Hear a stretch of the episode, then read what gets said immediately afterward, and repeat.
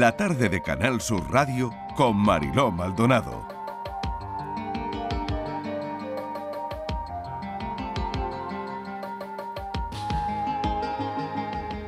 Una noche de resaca, al tratar de despertar, noté que por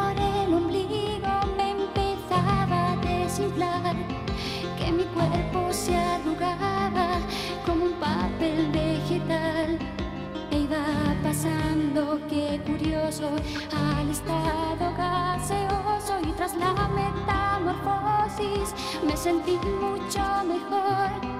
Era un aire gris oscuro y con bastante polución. Se notaba en cualquier caso que era aire de ciudad. Que si bien no es el más sano, lo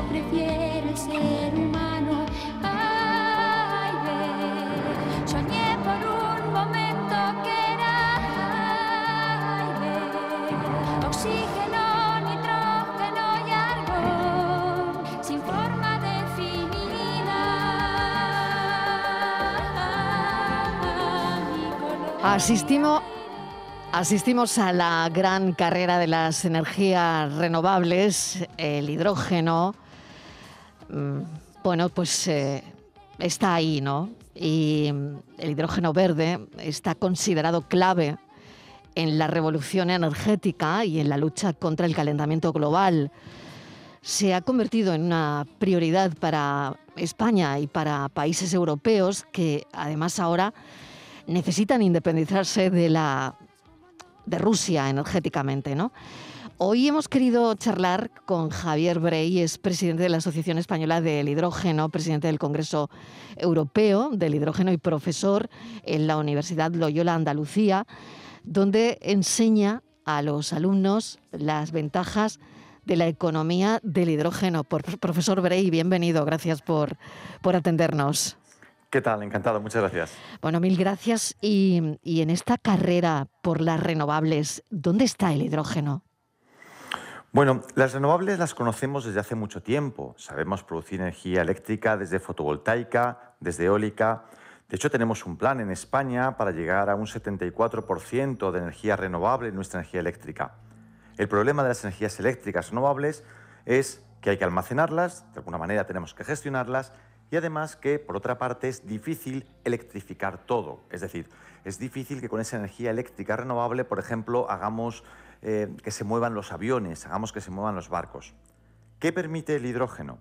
El hidrógeno renovable, el hidrógeno verde, el hidrógeno producido desde fuentes de energías renovables, lo que nos permite es, por un lado, almacenarlo, almacenar esas energías renovables para poder gestionarlas y por otro nos permite tener un combustible alternativo, un combustible limpio renovable que sí puede ser una alternativa al gas natural de nuestros hogares o a la gasolina, al queroseno, al gasóleo que mueve nuestro transporte.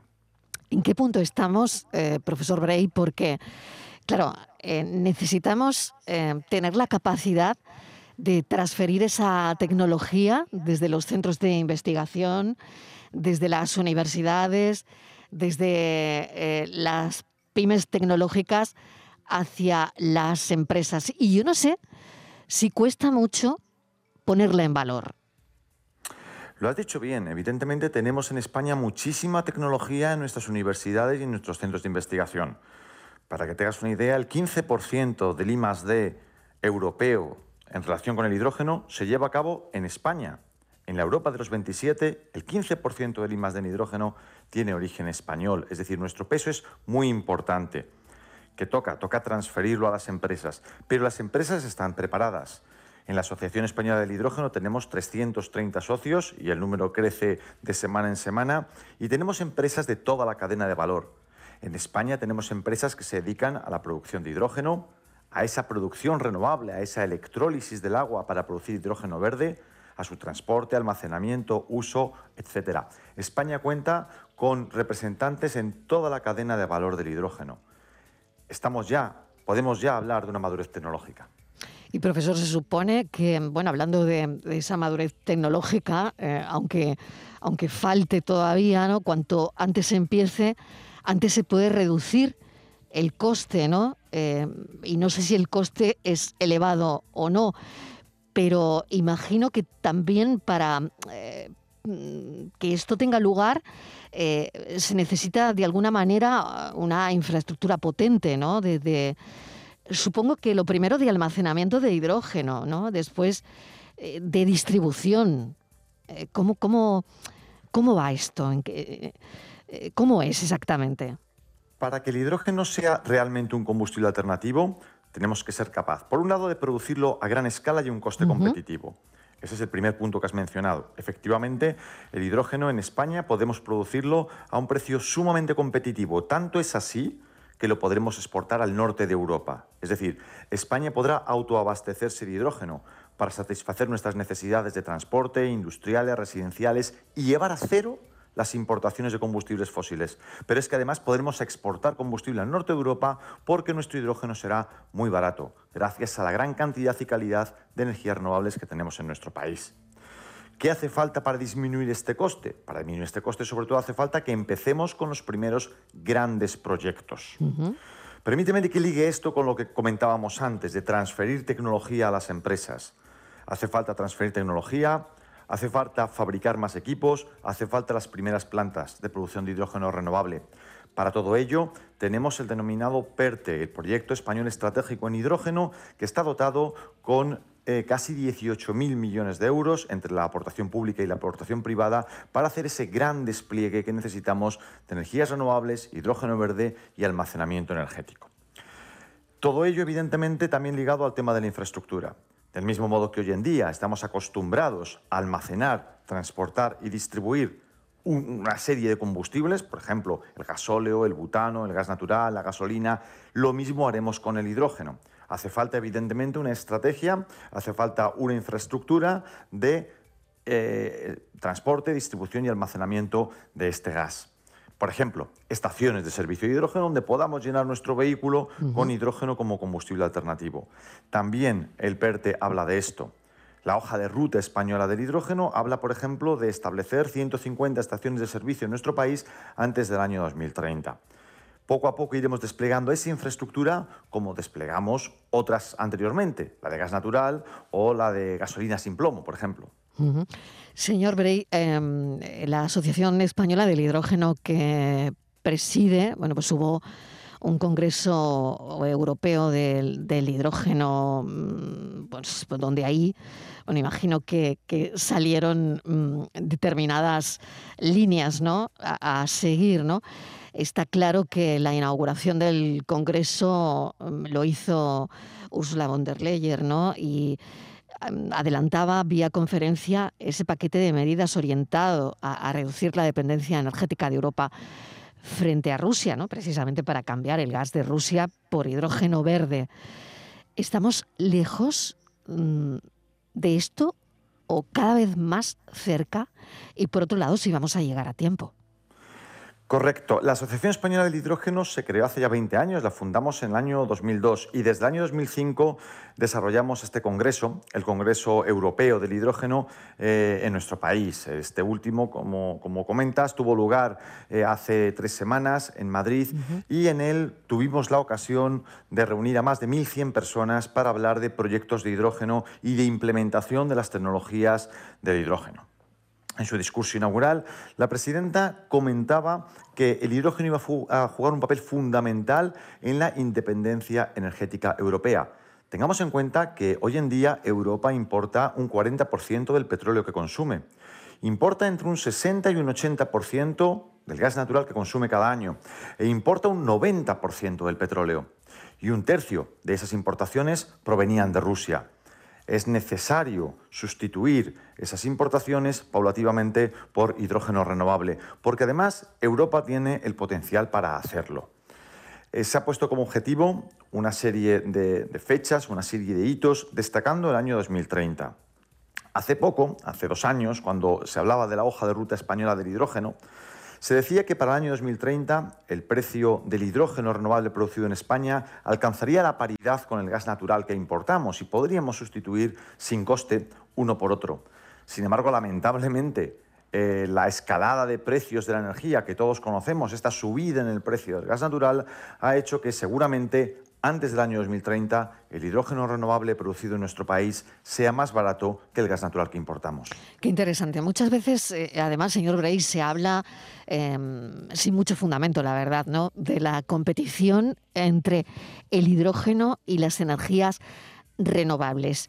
Eh, y esto, según he leído, no existe tal competición, ¿no? porque el hidrógeno es otra cosa, es una extensión del mercado de las energías renovables. Claro, esto probablemente cueste entenderlo, ¿no? Es exactamente como dices, no hay una competición, todo lo contrario, es, eh, es, es, una complementariedad. Las energías renovables, la eólica, la fotovoltaica, la solar termoeléctrica o la eléctrica producida a partir de biomasa, la geotérmica, son hoy eh, excelentemente competitivas, tecnológicamente probadas, en fin, eh, podemos decir que están en un punto de madurez muy elevado de su desarrollo. Sin embargo, como decíamos al principio, tienen dos limitaciones. Por un lado, hay que gestionarlas. Y no hablamos del día y la noche. Hablamos de ser capaces de almacenar energía solar en verano, por ejemplo, para consumirla en invierno. Y por otra parte, no podemos electrificar todo. Hoy en día, el principal consumidor de energía, por ejemplo, es el transporte. Todo el sector transporte, aviones, barcos, trenes, camiones, autobuses, aparte de los automóviles, hay que dotarlo de un combustible renovable. Y el hidrógeno es el ideal, no tiene emisiones, lo podemos producir localmente, en muchos casos es fácil convertir de nuevo en hidrógeno en energía eléctrica. Con ello, el hidrógeno se convierte en esa extensión, la palabra que has utilizado es perfecta, de las energías renovables para poder ser gestionadas y para llegar más lejos.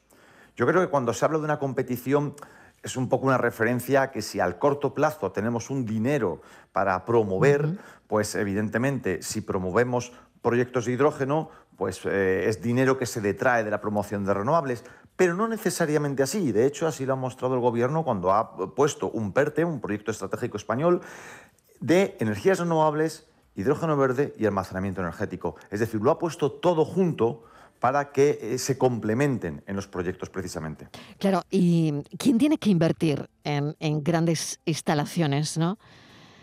Em, ¿Quiénes son los que deben invertir en esas instalaciones? Porque, claro, eh, por otro lado, eh, mm, tiene que garantizar el hidrógeno a los promotores y a los inversores. claro que, que esto se puede producir eh, se pueden producir cantidades ingentes y se puede producir para venderlo, imagino, ¿no? Sí, más que una inversión, eh, deberíamos hablar de una actualización. El gas natural empezó a, circular en nuestro país a final del siglo pasado. Eh, hasta entonces funcionábamos con gas ciudad. Hubo que actualizar la red de transporte y distribución de gas ciudad a gas natural. Eh, seguro que muchos recordarán la gasolina sin plomo, cuando apareció la gasolina sin plomo y hubo poco a poco que ir sustituyendo determinada infraestructura de distribución de gasolina por eh, la gasolina convencional por gasolina sin plomo. De esto no nos acordamos, pero había en sus orígenes unas, unas señales que nos indicaban eh, con un icono verde o negro si la gasolinera siguiente suministraba o no suministraba gasolina sin plomo. Es decir, hemos hemos vivido varias actualizaciones de las redes de transporte y distribución de combustible y eh, es, al final es una actualización. Eh, lo que señalaba, por ejemplo, lo que señala la Unión Europea es que sería conveniente que las nuevas actualizaciones que se vayan haciendo en la red de gas natural ya sean compatibles con un transporte y una distribución del hidrógeno. Qué interesante, la verdad, todo esto. Y ahora yendo a la universidad, la Universidad Loyola, sabemos que también apuesta por la especialización en tecnologías del hidrógeno clave en este proceso de descarbonización eh, en ámbito mundial. Sabemos que hay un máster universitario. Mañana, eh, bueno, hay muchos chavales jóvenes que se presentan a la selectividad aquí en Andalucía, ¿no? Pero esto ya es un paso más, ¿no? Esto es un máster universitario en energías y tecnologías del hidrógeno.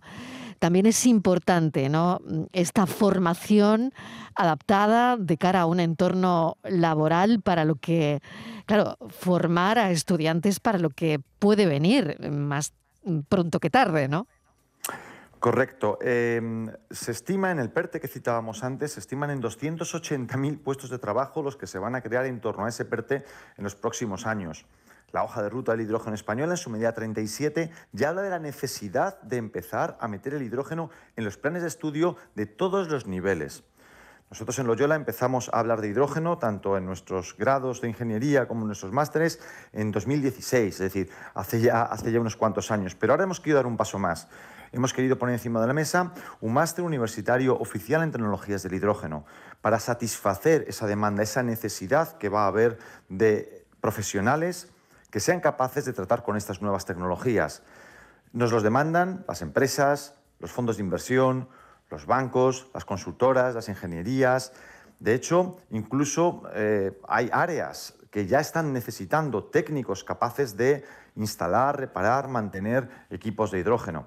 Por poner un ejemplo, China creó hace un año una universidad vocacional de hidrógeno, lo que sería el equivalente más o menos a, eh, nuestras eh, formaciones profesionales antiguas, justo para tener ese tipo de oferta laboral en el mercado hace muchísima falta que tengamos ese conocimiento, que tengamos esa formación. Hidrógeno renovable que se genera con, con agua, se llama hidrógeno verde, ¿no? Y se produce eh, por electrolisis. ¿Podría contarle a los oyentes con palabras que puedan entender pues cómo se genera con agua? Es un concepto muy sencillo y no me cabe la menor duda de que lo, vamos a entender todos. Si cerramos los ojos e imaginamos una molécula de agua, todo el mundo imaginará eh, una bolita de oxígeno unida por dos palitos a dos bolitas que son los átomos de hidrógeno. Entonces tenemos en nuestra mente una bola grande, que es el oxígeno, y dos bolitas más pequeñas, que es el hidrógeno. Esos palitos que unen unos átomos con otros es la energía de enlace, la energía que mantiene unidos los átomos entre sí formando una molécula. Bien, vamos a darle una energía eléctrica mayor que esa energía de enlace que rompa, que nos permita romper esos enlaces y separar el oxígeno del hidrógeno. Ya tenemos separado el oxígeno del hidrógeno, podemos liberar el, el, oxígeno a la atmósfera, dado que no es contaminante, simplemente vamos a enriquecer la atmósfera de oxígeno y nos vamos a quedar con el hidrógeno. Eso sería la electrólisis del agua. Es un proceso muy sencillo, eh, descubierto hace ya eh, muchos años por, eh, por, Faraday y que es la base de los grandes electrolizadores en distintas tecnologías que se aplican hoy en día. Alguien podría preguntar si no vamos a acabar con el agua produciendo hidrógeno por electrólisis del agua y la respuesta es no. Eh, voy a dar una visión macro y una micro. ¿vale? Una visión macro sería, bueno, cuando utilicemos de nuevo ese hidrógeno, por ejemplo, cuando lo quememos o lo utilicemos para producir energía eléctrica, lo que vamos a hacer es combinarlo de nuevo con oxígeno del aire para producir de nuevo agua y energía eléctrica o agua y energía térmica. Es decir, cuando yo reconvierta de nuevo ese hidrógeno en energía, liberaré agua. Y la cantidad de agua que libero es igual a la que gasté para producirlo. Entonces, tenemos ahí que el agua funciona en ciclo cerrado. Pero más aún, hemos hecho las estimaciones del hidrógeno, perdón, del agua que necesitaremos para producir el hidrógeno según la hoja de ruta en el año 2030 y es menos de un 1% del agua que actualmente eh, pues, eh, perdemos en las redes. Con lo cual, eh, a poco que seamos capaces de ser más eficientes en ese consumo de agua, pues en ese transporte y distribución del agua, tendremos agua de sobra para nuestros electrolizadores. Un metro cúbico de agua produciría el hidrógeno suficiente para un vehículo durante un año entero.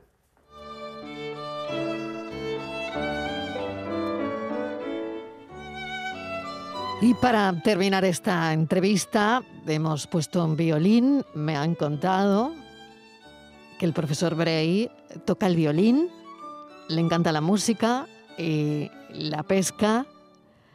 Y bueno, queríamos comentárselo para cerrar esta entrevista, profesor. Pues son dos cosas absolutamente ciertas, así que muchísimas gracias. Gracias, un saludo. Javier Brey es ingeniero, preside la Asociación Española del Hidrógeno, una asociación que agrupa a más de 150 asociados, en los que destaca un importante número de expertos, empresas en Sevilla y Huelva empresas que estuvieron ligadas también a, Bengoa. Doctorado en Economía del Hidrógeno por la Universidad Pablo de Olavide, da clases sobre hidrógeno a los alumnos de Ingeniería en la Universidad Loyola. Mil gracias, profesor Berey. Gracias, un saludo. A vosotros, muchas gracias.